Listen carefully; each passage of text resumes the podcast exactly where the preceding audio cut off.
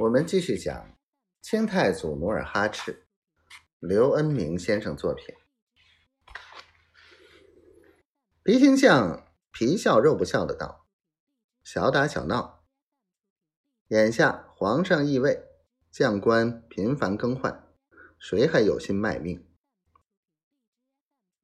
那我就不走了。”梨花倔强的说：“不行，不行。”皮天相快速的眨着老眼皮，心生一计，随即应变道：“即使满洲兵不会伤害您，可是大乱之后，您也架不住土匪折腾。我都是老太婆了，谁还能把我怎么样？不行，不行！若知道您是总兵夫人，如果我……”不照总兵的话去办，万一有点差错，叫我如何跟贺总兵交代？说着，皮廷相扑通跪下，哀求道：“贺夫人，您要不走，我就跪死在这里。”贺夫人见皮廷相如此独情，一时盛情难却，她当即。简单的收拾了衣物，坐上马车，跟着皮廷相向辽阳走去。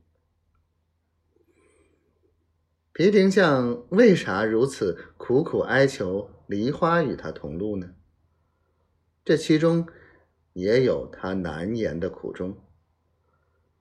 一则，他探知梨花与老韩王有某种说不清的关系，他想。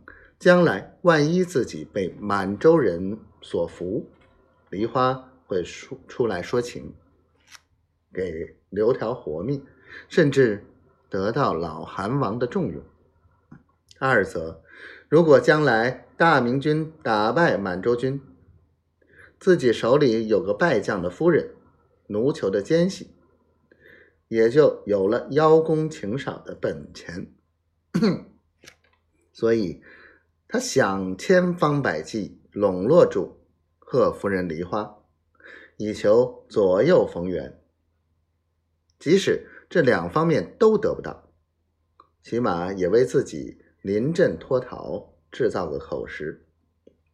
如若有人追问自己为啥从沈阳逃到辽阳，那就脸不变色心不跳的回答：“是贺总兵派我为其夫人保驾。”反正贺总兵已死，上哪儿追根问底？